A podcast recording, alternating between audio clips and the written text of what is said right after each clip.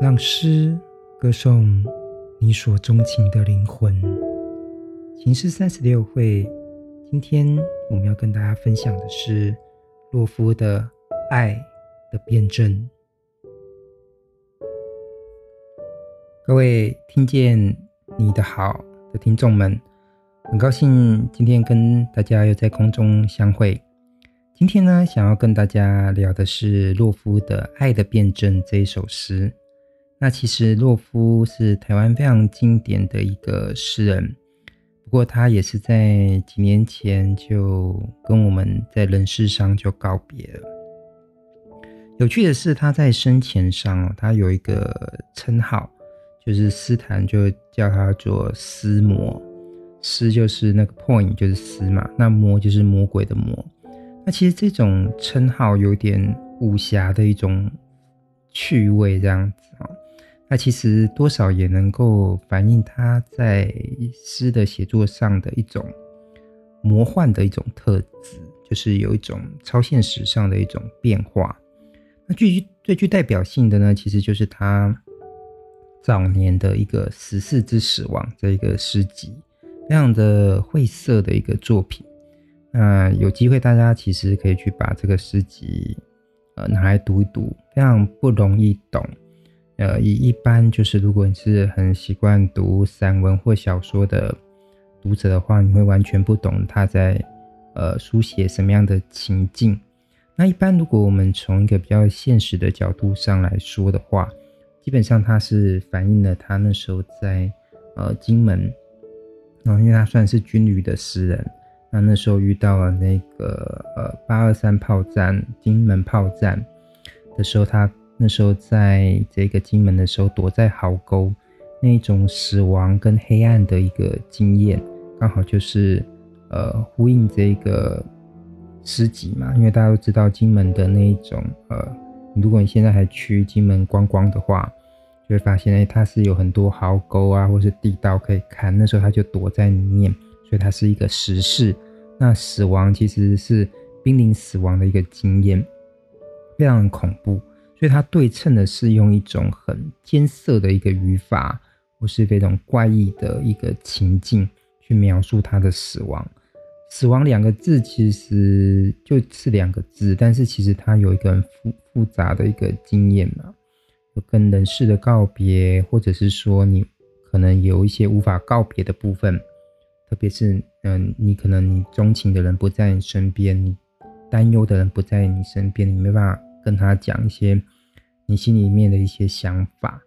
不过，其实后来这一种写作的一种方式，哈，基本上也蛮够符合那那个一九六零年代台湾现代诗的一种风格，在一种呃风气上是有这个晦涩之风。不过，其实如果你真正把洛夫的诗集就读全的话，你就会发现他的下。后面的一个诗集叫做《外外集》，就产生了一个非常大的一个变化哈。我记得我年轻的时候，就大学的时候，然后很喜欢，就是书包里都放一个诗集。我觉得那时候是我一个生命成长一个快速的一个时光哦。那我我我把那个时光就交给交给了读诗跟写诗。那所以我那时候的书包都会放一本诗集，因为图书馆嘛，反正图书馆有诗集。它有一排，那你就借一本，那读完了再还它，读完再还它，不断的一个轮替。其实常常就想，那个青春的时光拿来读诗，确实是不错的。哦，你那时候的精神的成长跟这个哦生命的一些体会，都很适合诗这样子。不过那时候我就发现到一件事情，我读外外集，我其实在精神上的呼应是。大过于十四之死亡，我也想为什么会这样？因为其实我大学的时候是念中文系嘛，那中文系其实在呃阅读经验的一个成长上，就是比较中国古典一点，因为毕竟是中文系嘛。那时候呃九零年代，一九九零年代上个世纪末，呃虽然在这个文学院的中文系的这种学院系统当中。现代文学确实是已经慢慢的一个比较能够被大家接受了，但其实如果你到了今天，二零二零二一这个这个下一个这个世纪嘛，我自己也在大学任教，我并不认为就是说，呃，现代文学就代表了整个中文系的全部，它其实还算是在很多类别当中的一部分这样子哈。所以，更何况是一九九零年代，它是有一个空间，但是还不是那么大。那我那时候在古典文学的这种熏陶下，其实我会很自然的会喜欢 YY 集，因为就逻辑上，其实听众如果稍微想一下就会知道，就是说 YY 集它的一个风格上是已经有一个比较舒缓跟一种中国古典的一种特色，所以你就会发现，如果你说啊，一九六零年代是台湾的现代主义，有时候有些人就会觉得说，其实严格上来说是这样吗？就我个人认为，我觉得台湾的现代主义算是一种台式现代主义，就是被调和过的。每次特别喜欢，所以我特别很喜欢讲台式现代主义，呃，就是说，嗯，我记得我刚去那个台北啊，就是念那个。师大的那个博士班的时候，那经常就是下课嘛，就会到隔壁的那个呃师大夜市，可能朋友约约去那边吃饭，就会吃到很多什么韩国料理啊，然后日本料理。那一吃，你就发现味道不太对啊，就是名字是韩韩式没有错，但是其实因为我自己以前有就是有。去吃那种真正韩国人的餐厅，就知道它的那个味道是被调整过的，比较适合台湾人的味道。但是它其实已经不太算是一种真正的韩国味。这种调整的这种状况，其实在日本也很多啊。就比如说那种和洋料理，就是这个日本人把呃这个西洋料理调成比较像是日本式的一种味道。其实相对应来说，现代主义也是在台湾也是被调整过的哈。它没有那么确实的一个，以一九六零年代来说，它没有那么确实的一种现代化的一种氛围，但是它有的一个是类似西方现代城市当中的那种封闭感，所以恰恰好好的就是对应的。有时候其实文学创作就不需要那么多有逻辑，在学术上可能。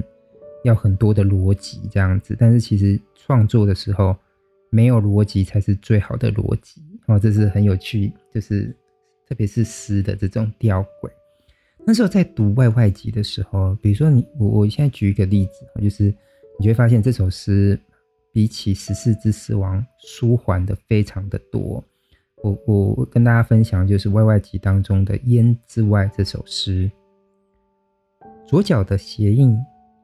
才下午，右边的鞋印已黄昏了，在逃生中呼唤你的名字，而你的名字已在千帆之外。我依然凝视你眼中展示的那一片纯白。听完刚刚的那一首诗的时候，你就会发现，哎，这基本上听得懂。这也是我之前就都有谈到的。有时候一首诗哈，你拿来念念，念念，你就发现，就找一个听众，你说念念，发现他都听得懂在写什么，就有点像白居易的诗嘛，老就是就是老妪能解这样子。那基本上这首诗就是属于一种比较舒缓型的诗，理论上就是可能会有这样的状况这样。所以相对来说，如果你念《十四之死亡》的诗，你给别人听，他可能都不知道你在讲什么这样子。所以证明这时候的洛夫已经变化了，虽然是还是叫诗魔，但是他的变化的方式已经是用一种比较古典的方式，或是一种生活的方式去展现它。那比如说你这个。呃，刚刚念的那一首诗是有一种时间之伤的感觉，就是对于时间变化的一种感伤。那他最后特别讲说，你眼中的那一片纯白，或是之外，这是属于比较中国古典的那种禅思的一种韵味。比如说像王维的那个他的那种山林中的那些诗，其实都有这种味道。你可以看到，他虽然没有很明确的是说。跟王维或是哪一些古典诗人有关，但是你可以很明显的知道他们是精神上的一个呼应的。所以在外外集的时候，古典诗的语法跟意象就被他调整在他的诗中，就是洛夫。那今天我们要谈的这个《爱的辩证》就非常的明确，它虽然题目叫《爱的辩证》，它其实很明确的用一个引文的方式呢，运用了庄子的故事。那你会发现，这时候的洛夫他在思考爱这件事情上，诶，用庄周哦这种。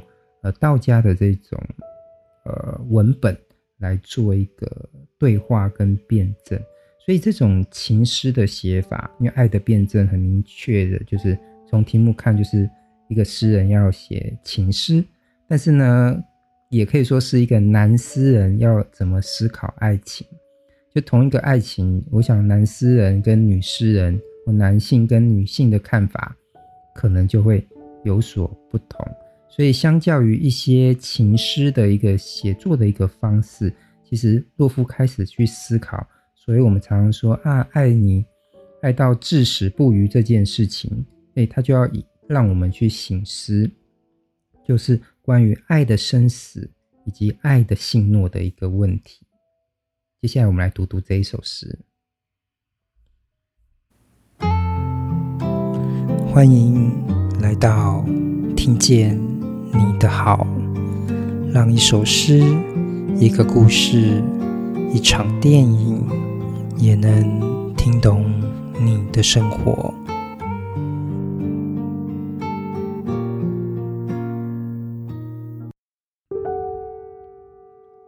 爱的辩证，洛夫的诗。尾生与女子期于梁下。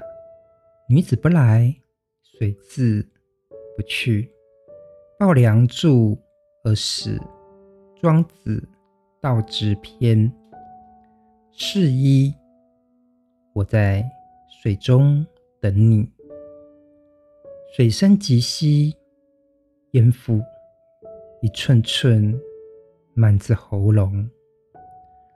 浮在河面上的两只眼睛，能炯炯然。望向一条青石小径，两耳倾听，裙带拂过蓟草的稀疏。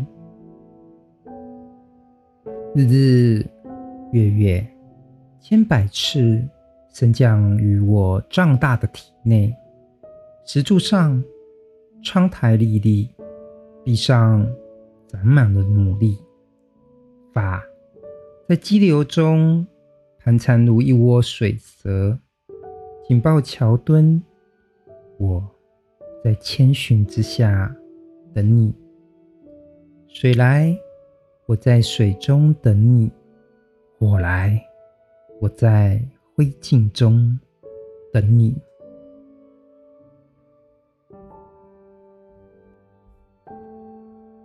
是二，我在桥下。等你，疯狂雨点击入过桥的鞋声，是你仓促赴约的脚步，撑着那把你我共过微雨黄昏的小伞，装满一口袋的云彩，以及小铜钱似的叮当的誓言。我在桥下等你。等你从雨中奔来，河水暴涨，汹涌之脚及腰，我将进入惊呼的嘴。漩涡正逐渐扩大为死者的脸，我开始有了灵游的雀意，好冷，孤独而空虚，如一尾产卵后的鱼，笃定。你是不会来了。所谓在天愿为比翼鸟，我黯然拔下了一根白色的羽毛，然后登岸而去，非我无情。只怪水比你来得更快。一束玫瑰被浪卷走，总有一天会飘到你的手中。我们先来读释一，我在水中等你。好，我们来可以发现到一件事情，这首诗呢，一开始就用了一个引用，它引用的是一个庄子的一个道子篇的故事，就讲说啊，尾生呢跟一个女孩子就约在这个桥下，结果这个女孩子呢没有来，然后尾生还是信守对爱的信诺。水洪水来的时候，他也不愿意离去，最后呢，就抱着这个桥梁而死了。那可是，在诗的时候，他并不是在把他引用的这个故事再重用诗的方式再重写一遍，他非常有一个焦点，就是锁定在水至不去那时候尾声的一种状态里面。所以这时候你就会发现，哎，这个是。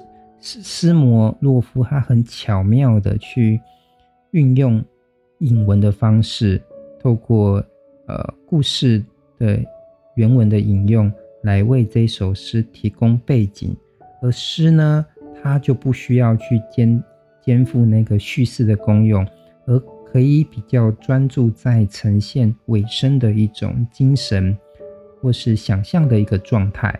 这算是有点分工合作的一种写法。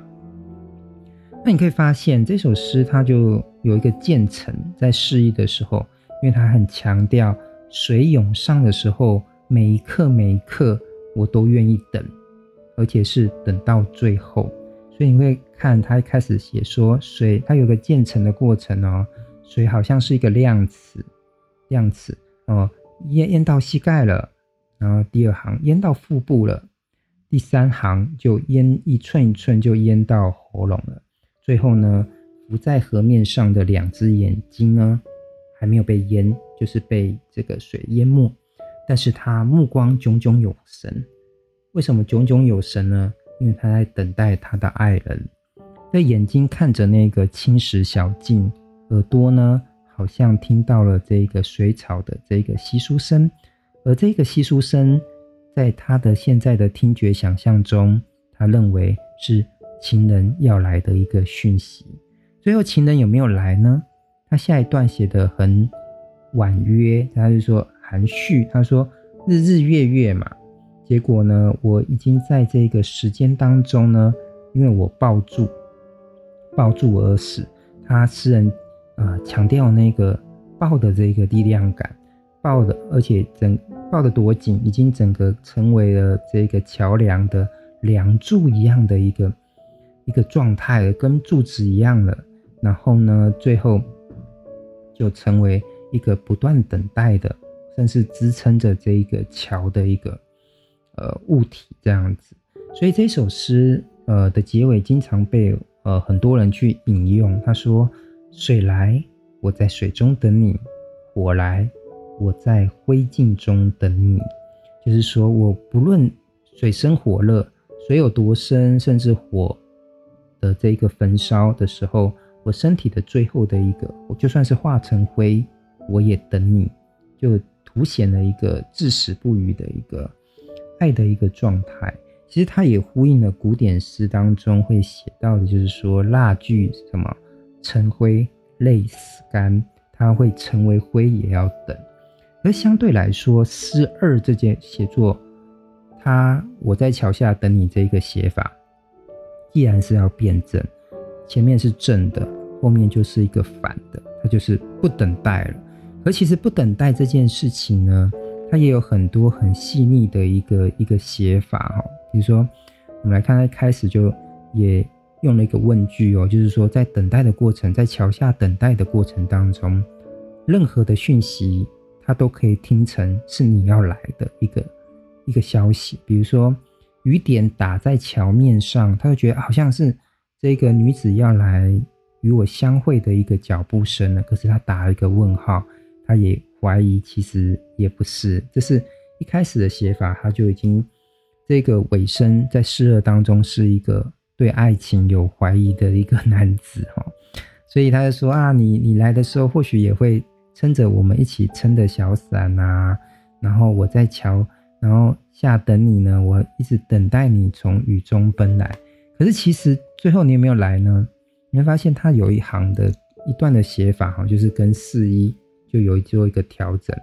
四一用一个很慢的方式去写，就是说啊，水液到膝盖、喉咙啊、腰部、喉咙啊的眼睛。可是，在四二当中，很快只用两行或是一行，他就说啊，汹涌到脚、及腰，而且进入近乎的嘴，这么快就迅速把这边写完了，是一个快速的一个一个写法。那最后呢，这个呃，我们的主角我呢，他有一个临流的缺意。在爱与死之间，他偏向于对死亡的一个惊惧，因为特别是，呃，相对来说他已经等到了一个最后了，所以他要离开。